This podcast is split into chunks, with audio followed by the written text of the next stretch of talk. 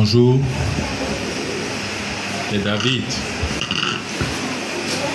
Nous avons encore l'opportunité ce dimanche de nous tenir devant les Saintes Écritures pour être construits à l'image de Jésus-Christ. Nous allons lire premièrement euh, l'épître de Jean, le troisième épître de Jean, et qui sera suivi de Jude. Jude, c'est le livre qui est avant Apocalypse, l'avant-dernier. Donc, 3 Jean, nous lisons. L'ancien Agaïus, le bien-aimé, que j'aime dans la vérité. Bien-aimé, je souhaite que tu prospères à tous égards et sois en bonne santé comme prospère l'état de ton âme. J'ai été fort réjoui lorsque des frères sont arrivés et ont rendu témoignage de la vérité qui est en toi. De la manière dont tu marches dans la vérité, je n'ai pas de plus grande joie que d'apprendre que mes enfants marchent dans la vérité. Bien-aimé, tu agis fidèlement dans ce que tu fais pour les frères et même pour des frères étrangers, lesquels ont rendu témoignage de ta charité en présence de l'Église? Tu feras bien de pouvoir à leur voyage de manière digne de Dieu. Car c'est pour le nom de Jésus-Christ qu'ils sont partis sans y recevoir des païens. Nous devons donc accueillir de tels hommes afin d'être ouvriers avec eux pour la vérité. J'ai écrit quelques mots à l'Église, mais Diotrephe, qui aime à être le premier parmi eux, ne nous reçoit point. C'est pourquoi si je vais vous voir, je rappellerai les actes qu'il commet, en tenant contre nous de méchants propos, non comme de cela, il ne reçoit pas les frères, et ceux qui voudraient le faire, il les en empêche et les chasse de l'Église. Bien-aimé, n'imite pas le mal, mais le bien. Celui qui fait le bien est de Dieu, celui qui fait le mal n'a point vu Dieu. Tous et la vérité elle-même rendent un bon témoignage à Démétrius. Nous aussi, nous lui rendons témoignage. Et tu sais que notre témoignage est vrai. J'aurais beaucoup de choses à t'écrire, mais je ne veux pas le faire avec l'encre et la plume. J'espère te voir bientôt et nous parlerons de bouche à bouche. Que la paix soit avec toi. Les amis te saluent. Salut les amis, chacun en particulier. Nous lisons Jude. Jude, serviteur de Jésus-Christ et frère de Jacques, à ceux qui ont été appelés, qui sont aimés en Dieu le Père et gardés pour Jésus-Christ, que la miséricorde, la paix et la charité vous soient multipliées. Bien-aimés, comme je désirais vivement vous écrire au sujet de notre salut commun, je me suis senti obligé de le faire afin de vous exhorter à combattre pour la foi qui a été transmise au sein une fois pour toutes. Car il s'est glissé parmi vous certains hommes dont la condamnation est écrite depuis longtemps, des impies qui changent la grâce de notre Dieu en dissolution et qui renie notre seul Maître et Seigneur Jésus-Christ. Je veux vous rappeler à vous qui savez fort bien toutes ces choses, que le Seigneur, après avoir sauvé le peuple et l'avoir tiré du pays d'Égypte, fit ensuite périr les incrédules, qu'il a réservé pour le jugement du grand jour, enchaîné éternellement par les ténèbres, les anges qui n'ont pas gardé leur dignité, mais qui ont abandonné leur propre demeure que Sodome et Gomorre et les villes voisines qui se livrèrent comme eux à l'impudicité et à des vices contre nature sont donnés en exemple, subissant la peine d'un feu éternel. Malgré cela, ces hommes aussi entraînés par leur rêverie, pareillement leur chair, méprisent l'autorité et injurient les gloires. Or, l'archange Michel, lorsqu'il contestait avec le diable et lui disputait le corps de Moïse, n'osa pas porter contre lui un jugement injurieux. Mais il dit que le Seigneur te réprime. Eux, au contraire, ils parlent d'une manière injurieuse de ce qu'ils ignorent. Et ils se corrompent dans ce qu'ils savent naturellement comme les brutes. Malheur à eux, car ils ont suivi la voie de Caïn. Ils se sont jetés pour un salaire dans l'égarement de Balaam. Ils se sont perdus dans la révolte de Corée. Ce sont des écueils dans vos agapes, faisant impudemment bonne chair, se repaissant eux-mêmes. Ce sont des nuées sans eau, poussées par des vents, des arbres d'automne sans fruits, deux fois morts, déracinés, des vagues furieuses de la mer, rejetant l'équipe de leur impureté, des assauts errants auxquels l'obscur des ténèbres est réservé pour l'éternité. C'est aussi pour eux qu'Enoch, le septième depuis Adam, a prophétisé en ces termes.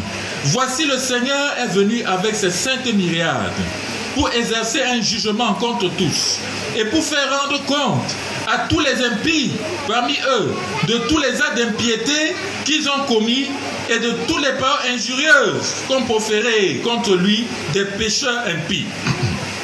Ce sont des gens qui murmurent, qui se plaignent de leur sort, qui marchent selon leur convoitise, qui ont à la bouche des paroles hautaines, qui admirent les personnes par motif d'intérêt. Mais vous, bien-aimés, souvenez-vous des choses annoncées d'avance par les apôtres de notre Seigneur Jésus-Christ. Ils vous disaient qu'au dernier temps, il y aura des moqueurs, marchant selon leur convoitise impie. Ce sont ceux qui provoquent des divisions, hommes sensuels n'ayant pas l'esprit. Pour vous, bien-aimés, vous édifiant vous-même sur votre très sainte foi et priant par le Saint-Esprit, maintenez-vous dans l'amour de Dieu en attendant la miséricorde de notre Seigneur Jésus-Christ pour la vie éternelle. Reprenez les uns ceux qui contestent, sauvez-en d'autres en les arrachant du feu, et pour d'autres encore, ayez une pitié mêlée de crainte, haïssant jusqu'à la tunique souillée par la chair.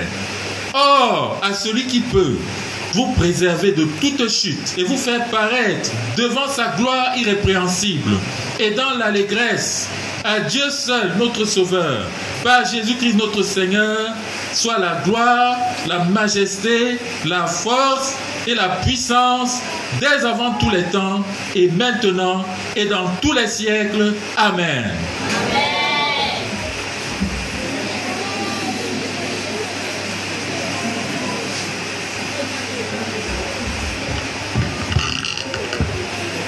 Que le Seigneur bénisse notre frère Arnaud pour sa lecture très vivante. Je ne vois pas de nouvelles têtes, donc vous connaissez le principe. Oui, frère Marc.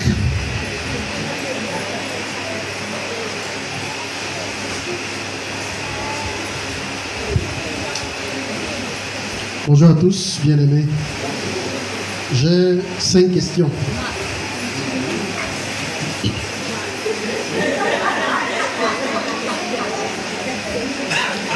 La première question, euh, sur 3 Jean, verset 5.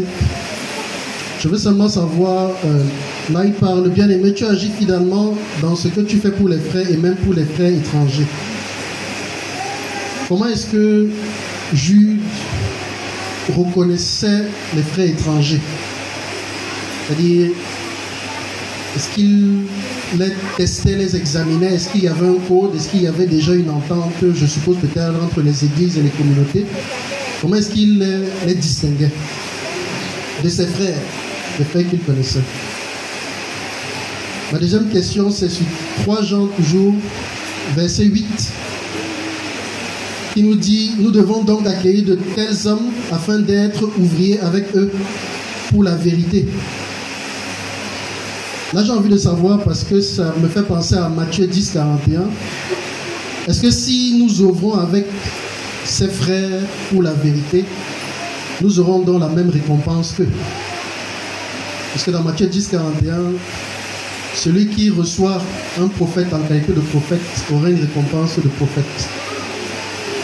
Donc, est-ce que ce verset aussi euh, peut nous permettre de conclure pareillement? Ma troisième question, c'est dans Jude, toujours, le verset 3.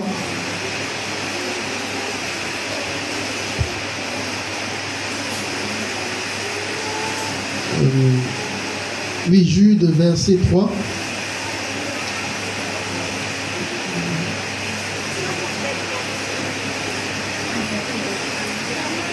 Euh, là, il parle de combattre pour la foi. Je ne retrouve pas. Verset 3, ok. ok. Enfin, je veux savoir comment Jude s'attend à ce que ce combat se, se manifeste dans, au milieu des frères.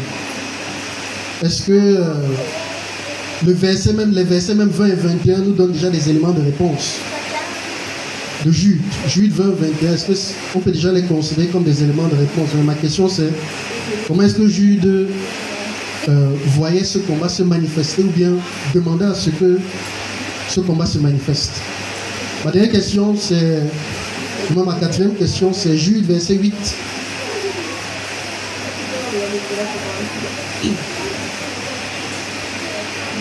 Jude verset 8.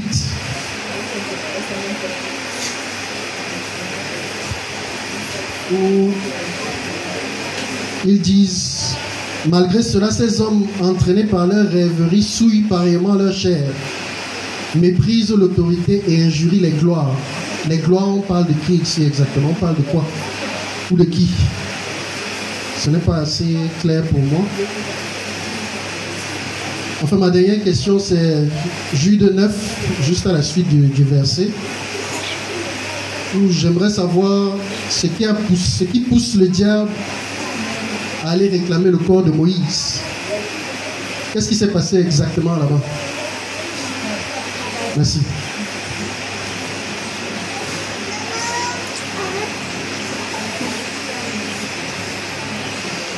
Nous prenons d'abord cette vague.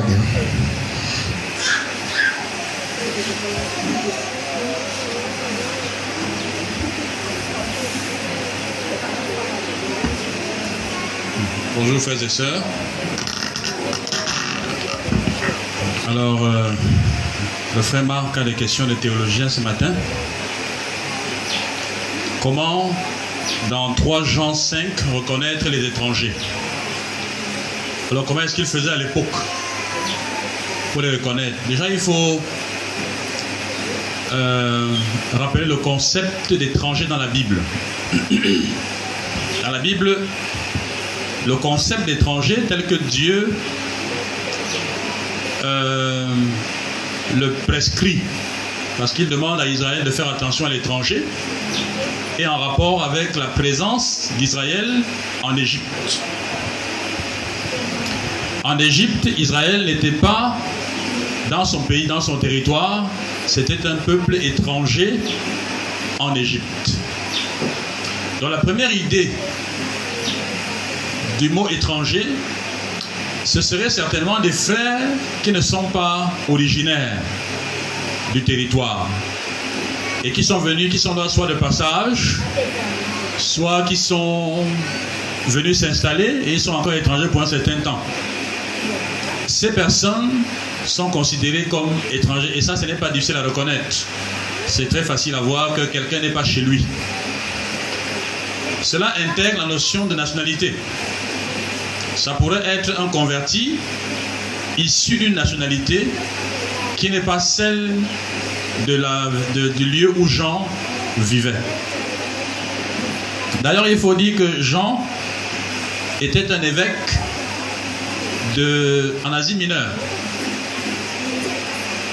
Et pratiquement, si quelqu'un, à cette époque, quand Jean parlait, l'évangile avait déjà touché l'Europe.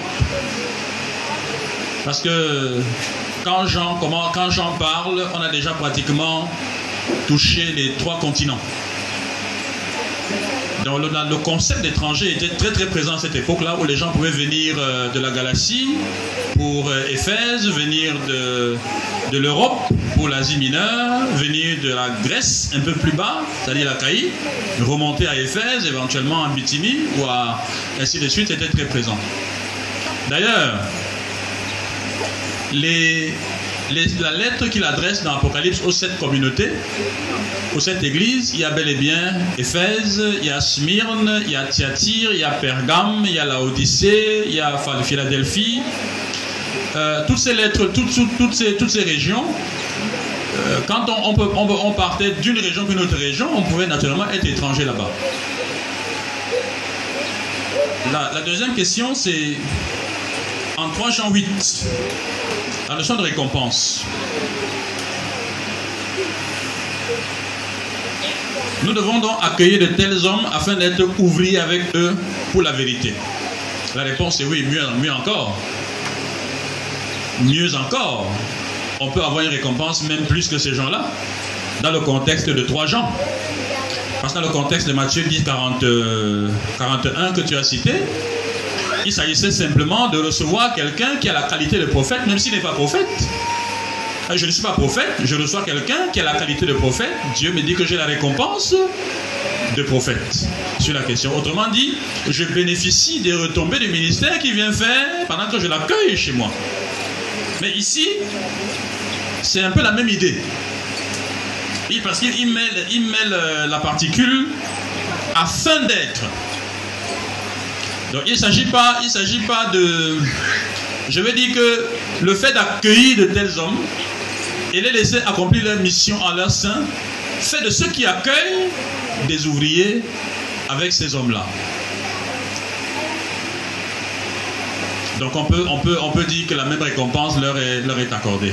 Sauf qu'ici, on n'est pas dans un contexte d'évangélisation, on est dans un contexte où on est avec les frères en Christ et donc la récompense peut être bien mieux que celle-là, que celle de celui qui ne connaît pas le Seigneur et qui reçoit un prédicateur qui passe. Jude 3, la manifestation du combat. Euh, déjà, l'idée est de comprendre l'expression la foi transmise au sein une fois pour toutes. Il s'agit de la parole de Dieu. Et donc les dangers qui pouvaient, qui pouvaient peser sur la parole de Dieu, c'était bel et bien le danger de la tordre, le danger de la corrompre. Et donc il fallait déjà défendre l'intégrité du message, à la fois par le discours et aussi par la façon de vivre. Donc les chrétiens devaient être plus dévoués aux Écritures dans leur façon de mettre en pratique, mais aussi capables, autrement dit, bien formés pour défendre l'Écriture. Euh, si on peut faire une application négative, si dans une assemblée chrétienne ou dite chrétienne, les chrétiens ne sont pas formés, ils ne participent pas à ce combat. Parce que ce n'est pas un combat qui est l'apanage des pasteurs, ni l'apanage des dirigeants. C'est un combat qui est qui est du ressort de tous les membres d'une assemblée et de tous les chrétiens de localité et de tous les chrétiens de tous les temps. Parce que si nous sommes faibles, nous n'arrivons pas à défendre la Bible comme étant la parole de Dieu, à défendre Jésus comme étant le Fils de Dieu, à défendre le Saint-Esprit comme étant Dieu, à défendre le concept de la Trinité en, vertu de quoi nous sommes engagés dans notre baptême, à défendre euh, les, éléments importants de sanctification, la nécessité pour nous, l'obligation de nous mettre à part, de demeurer à part, de demeurer en lui. Je n'arrive pas à défendre ces choses avec douceur, en prenant position. Par nos décisions, vous êtes certain que le monde des ténèbres prendra position. En ce moment où nous parlons, vous pensez que qui est-ce qui s'oppose vraiment à l'homosexualité? S'oppose vraiment à ça. Voyez-vous?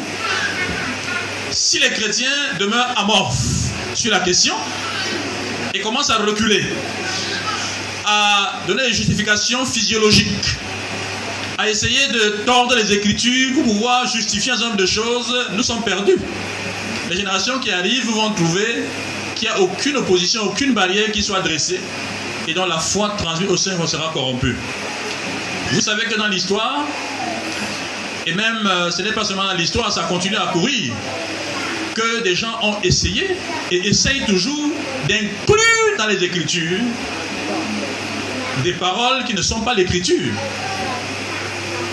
Vous avez la traduction œcuménique de la Bible, la Bible tombe et beaucoup d'autres traductions qui mettent en leur sein et reconnaissent comme Bible, Judith, Esther, Grec, Siracide, Sagesse, toutes ces choses-là, qui relevaient la littérature juive de l'époque. Et donc, en associant ça au texte sacré, on veut corrompre les Écritures parce que les Maccabées 1, Maccabées 2 justifient le culte des morts. Et donc, si on prend appui sur ces textes-là pour jeter des pratiques dans l'Église, on est en train de tordre, de corrompre de Dieu le texte sacré. Donc, combattre pour la Dieu une fois pour toutes, déjà le premier élément, c'est de pouvoir défendre le texte écrit, son intégrité dans sa totalité. pouvoir le justifier comme étant la parole de Dieu et pouvoir croire que c'est la parole de Dieu. Euh, il y a une partie ici qui m'a beaucoup amusé avant que je pose la question même, avant que la question soit posée. Il y a une partie qui était très amusante, je crois dans trois gens.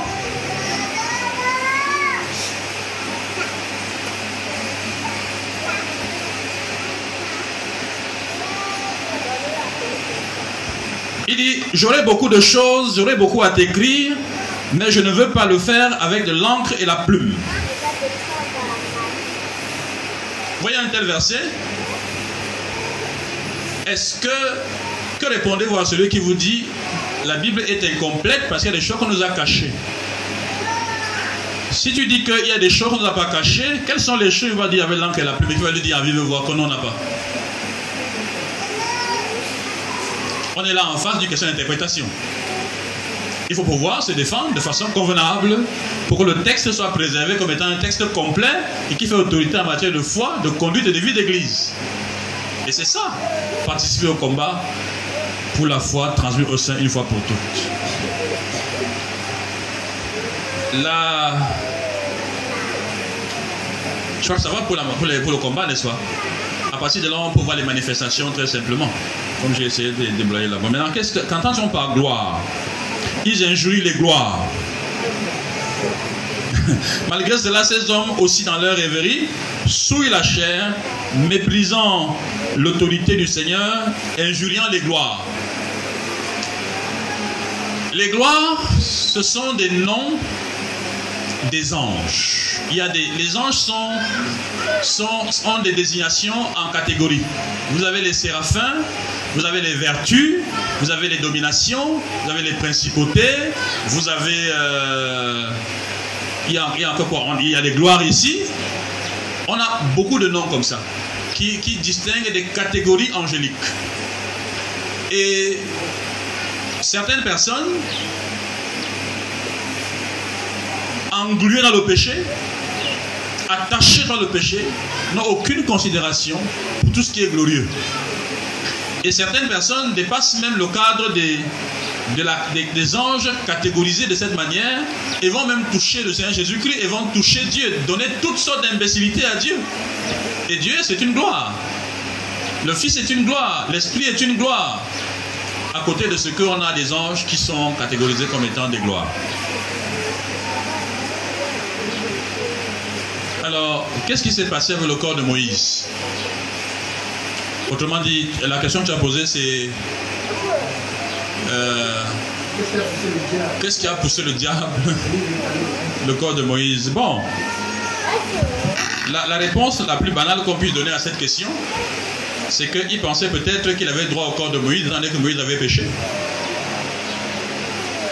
Et donc, euh, il pensait que Moïse faisait partie de son ressort.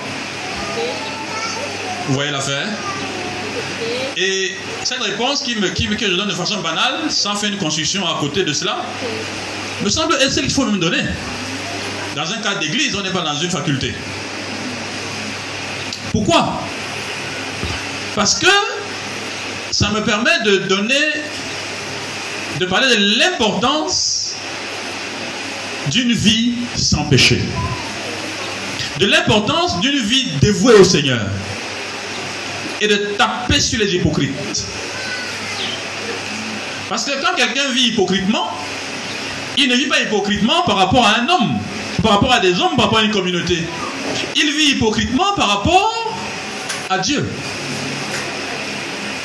Et à la fin de sa vie, pendant que nous sommes certains que c'est un frère avec qui nous rompons le pain, dès qu'il décède, Satan dit que ça lui appartient.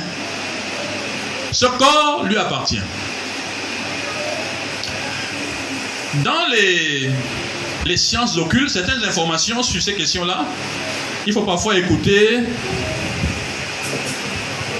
des sources extra-bibliques pour comprendre ce qui se passe. Dieu n'a pas, pas, pas jugé bon de nous faire des commentaires sur ce qui se passe dans cette affaire-là. Le problème du Seigneur, c'est tout simplement que nous fassions, que nous fassions confiance. C'est tout. Je me souviens d'une fois où je devais parler des liens spirituels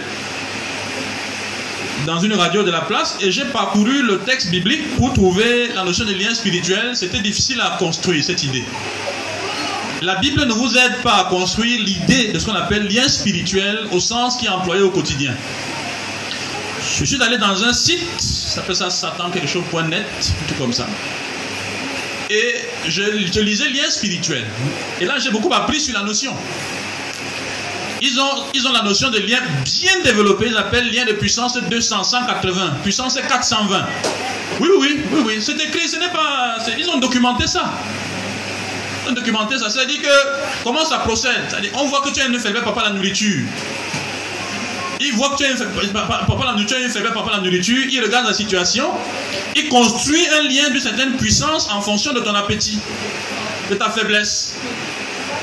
Et puis, les esprits te touchent par rapport à ta faiblesse. Quand tu montes dans cette faiblesse-là, le péché ouvre la porte, n'est-ce pas? Tu ouvres la porte, il frappe sur cette question, il t'attache à cette affaire-là. Tu te rends seulement compte que tu as même faim. Non, je veux dire que tu veux manger, même quand c'est anormal. Ça veut dire que rien ne se justifie. Tu as tout. Tu ne juges personne. Mais, pour peu qu'une personne vienne toucher, alors que tu déjà rassasié, tu te fâches. ce n'est pas normal. Et la nourriture devient un directeur, t'empêche de prier. Tu peux manquer les réunions pour la nourriture. Tu peux faire tout pour la nourriture, tu comprends qu'en fait ce n'est plus normal, ce n'est pas une affaire juste de te fortifier. Ça devient une affaire où quelqu'un te tient à cause de ta faiblesse. Et c'est pour ça que le Seigneur demande que les chrétiens confessent leurs péchés instantanément pour empêcher que ces gens-là construisent et mettent des liens de certaine puissance sur les individus. Cela dit, je ferme cette parenthèse sur les liens pour parler de cette question des, de ce avec, avec le corps des morts. C'est un mystère la mort. Mais ce que ces gens disent, c'est quand un incroyant tombe, il est sous le couvert de la soutane d'emportement. Dès qu'un incroyant tombe, il est emporté par le monde des ténèbres. Un incroyant. Et il paraît que quand les chrétiens meurent, ils ne voient même pas leur corps. Je ils n'arrivent même pas à toucher, à passer à côté. Donc, qu'est-ce qui s'est passé avec le corps de Moïse?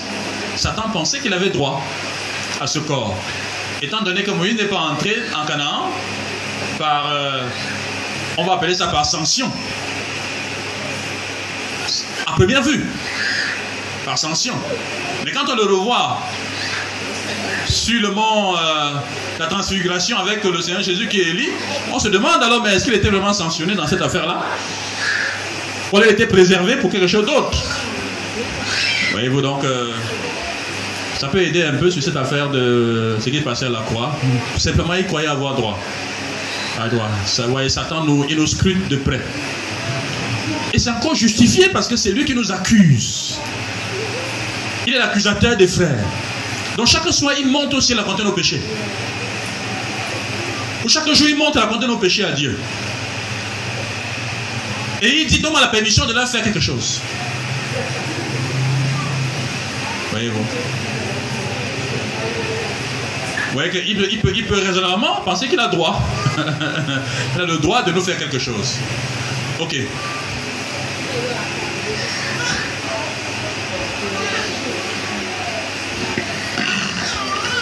Crache pas. Bonjour. Euh, J'ai euh, une question un peu, peut la décliner, c'est la décliner peut-être en deux, en deux ou trois volets. Euh, ma question, c'est sur le leadership. Euh, je m'appuie sur le, verset 9 de 3 Jean. Euh, ma question, pourquoi d'une autre chose,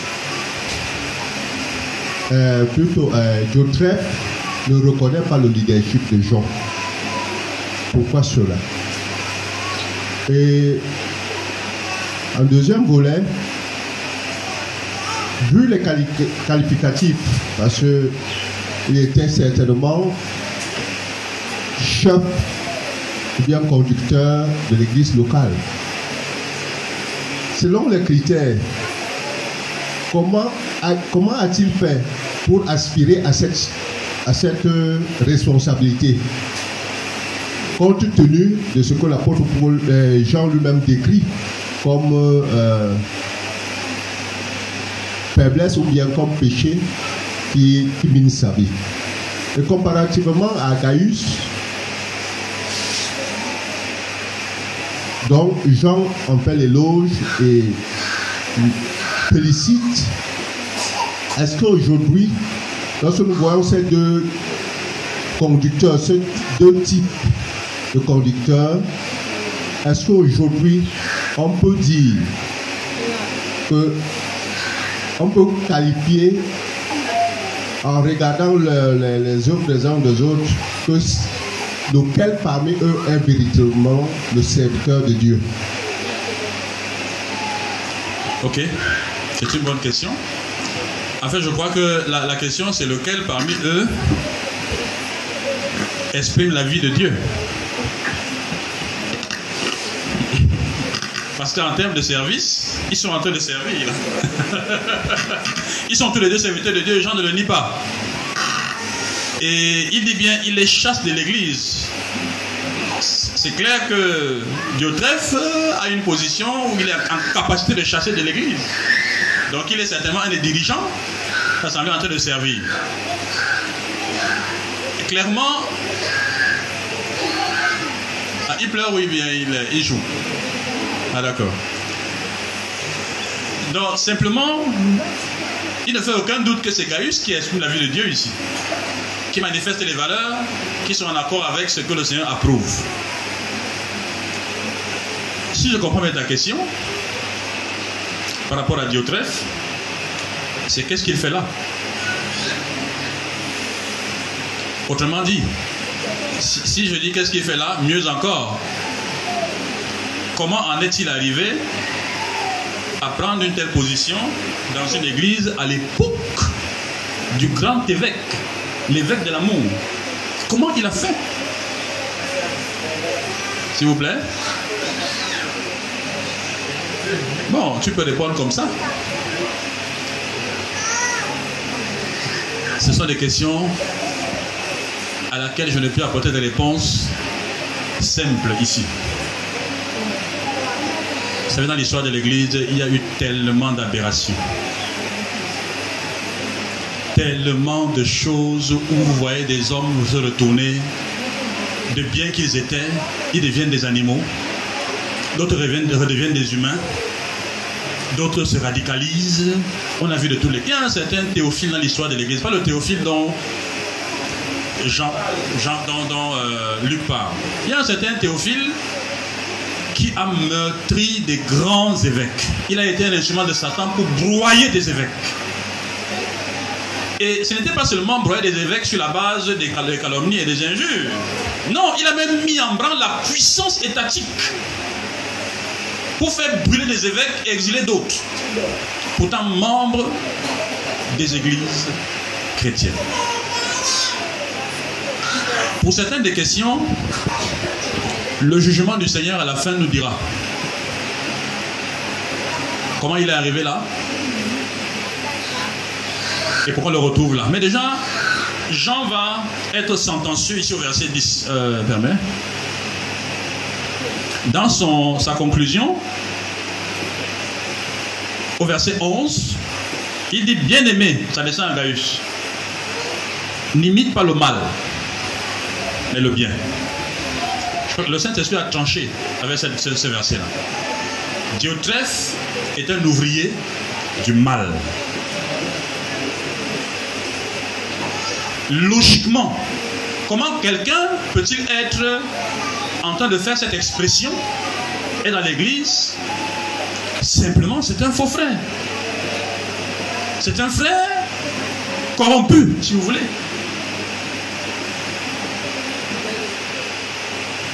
Au mieux, si on veut être positif, on pourrait dire que c'est un frère peut-être authentique, mais qui a cessé de s'entretenir et qui devient un animal sauvage parmi ses frères. pour être, je vais dire, pour être plus très positif à son sujet, il a cessé de s'entretenir et il s'est appuyé sur euh, la prédication du frère Faustin.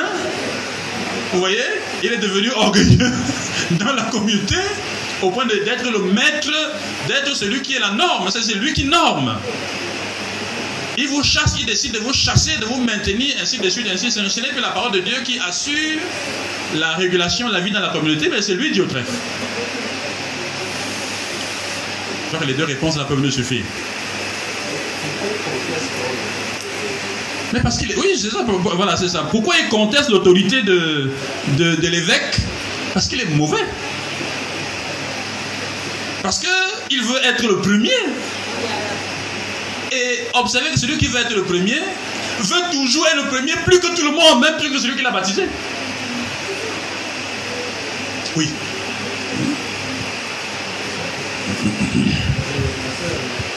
Est-ce qu'on ne peut pas faire parallèle avec euh, Joab auprès du Seigneur Jésus-Christ, qui est auprès de David, qui ne laissait pas passer les autres que David voulait choisir pour être généraux. Il les tuait tous.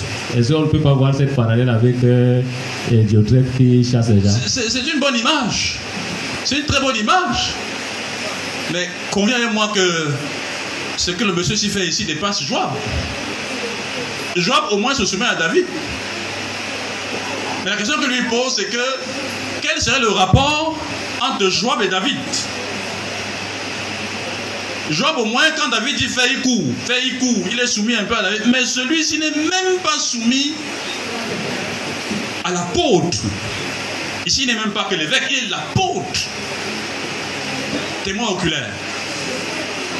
En fait, Diotrephe était devenu le maître de cette assemblée, le dieu de l'assemblée, la norme de l'assemblée.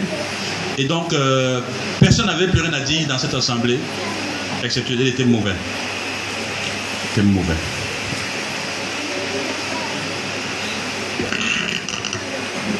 Nous prenons une dernière question s'il y en a. Une dernière avant de boucler. Oui, sœur Marise. Que le Seigneur bénisse frère Marc pour toutes ces questions parce qu'il a englouti une partie de mes questions. La dernière question est dans Jude, des versets 22 à 23. Reprenez les uns ceux qui contestent Sauvez-en d'autres en les arrachant du feu, et pour d'autres encore, ayez une pitié mêlée de crainte, haïssant jusqu'à la tunique souillée par la chair? Je voulais savoir euh, comment on identifie ce qu'il faut reprendre, ce qu'il faut sauver. Euh, cette, catégorie, la catégorisation qu'on a fait dans les deux versets, comment on les identifie de façon pratique, puisque j'ai l'impression qu'on parle des, on parle d'impies. Donc comment, comment on les reconnaît et comment on met en application les, deux versets? Oui, euh, je vais relire les deux versets. Ayez pitié les uns des uns, de ceux qui doutent, sauvez-les en les arrachant au feu. Ayez pour les autres une pitié mêlée de crainte, haïssant jusqu'à la tunique souillée par la chair. Je, demande la lecture d'une autre version.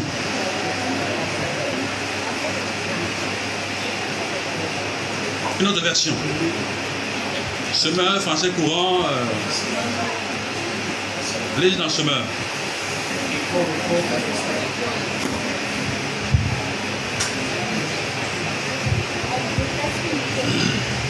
Verset 22. Ayez de la pitié pour ceux qui doutent. Sauvez ceux qui peuvent l'être en les arrachant au feu. Pour les autres, ayez de la pitié, mais avec de la crainte, en évitant jusqu'au moindre contact qui pourrait vous contaminer. Ok. Les deux versions suffisent. Parce qu'il y a un détail que je voudrais je, voulais voir euh, relevé dans les deux versions, c'est la distinction fondamentale entre la première catégorie, qui est sauvable et qu'il faut sauver, et la deuxième catégorie pour laquelle il faut simplement déplorer et fuir. C'est l'expression ceux qui doutent. ceux qui doutent. Donc il y en a qui viennent dans le péché, mais dont les cœurs sont encore partagés. Ils peuvent être récupérés. Mais il y en a qui en ont fait un métier, convaincus de ce qu'ils sont en train de faire. Pour de telles personnes, ce n'est pas la peine de vous démerder. Avec ce genre de personnes, il faut simplement fuir, avoir pitié, avoir même peur pour leur vie, avoir de la haine qui va jusqu'aux vêtements, souillés par la chair. Cet élément permet quand même de, de faire la différence entre les individus. Quelqu'un, tu peux être avec quelqu'un, vous lui parlez du Seigneur Jésus-Christ, ou alors, euh, dans le cas d'espèce, il est même proche et dans un milieu chrétien. Et dans ces circonstances, vous voyez comment il mène sa vie. Vous ne voyez pas le doute chez lui. Vous ne voyez pas qu'il y a une certaine crainte de Dieu chez lui, tout au moins une peur de Dieu chez lui. Un doute, est-ce que ce que je fais, est-ce que, est-ce que, est-ce que, ça n'existe pas chez lui, il ne remet rien en cause. Il semble décidé à faire ce qui est mal. Pour une telle personne, on ne peut qu'avoir de la pitié.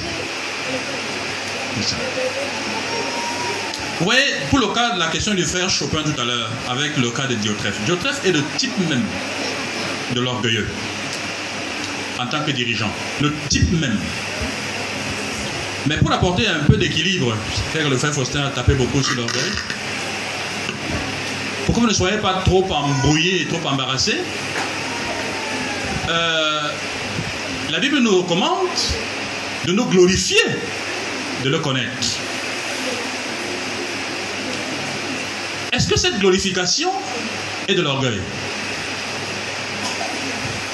Voyez? Le problème, c'est que cette glorification peut être une expression de fierté aussi.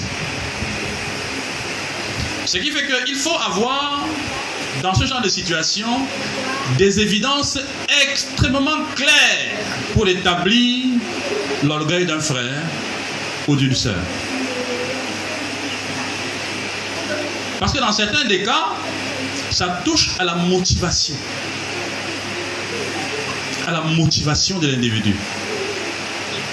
Et la mesure de la motivation d'un individu est difficile à faire dans une assemblée. Pas des dirigeants, c'est très difficile à faire.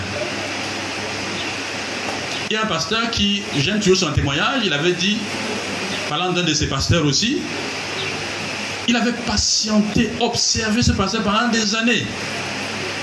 Un jour, il a dit, suite aux paroles de ce pasteur, il a dit, son cœur m'a été révélé.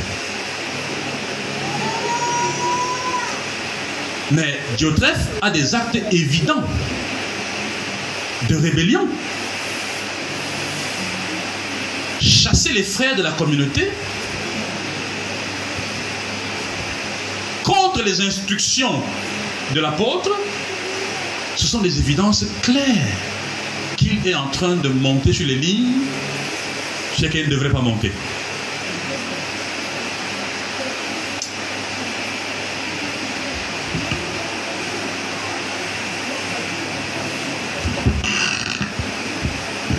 Nous remercions tous cette participation, ce moment de partage. Je vais demander à la sœur Marie-Thérèse de lever la voix afin que les enseignants reçus conduisent à l'obéir.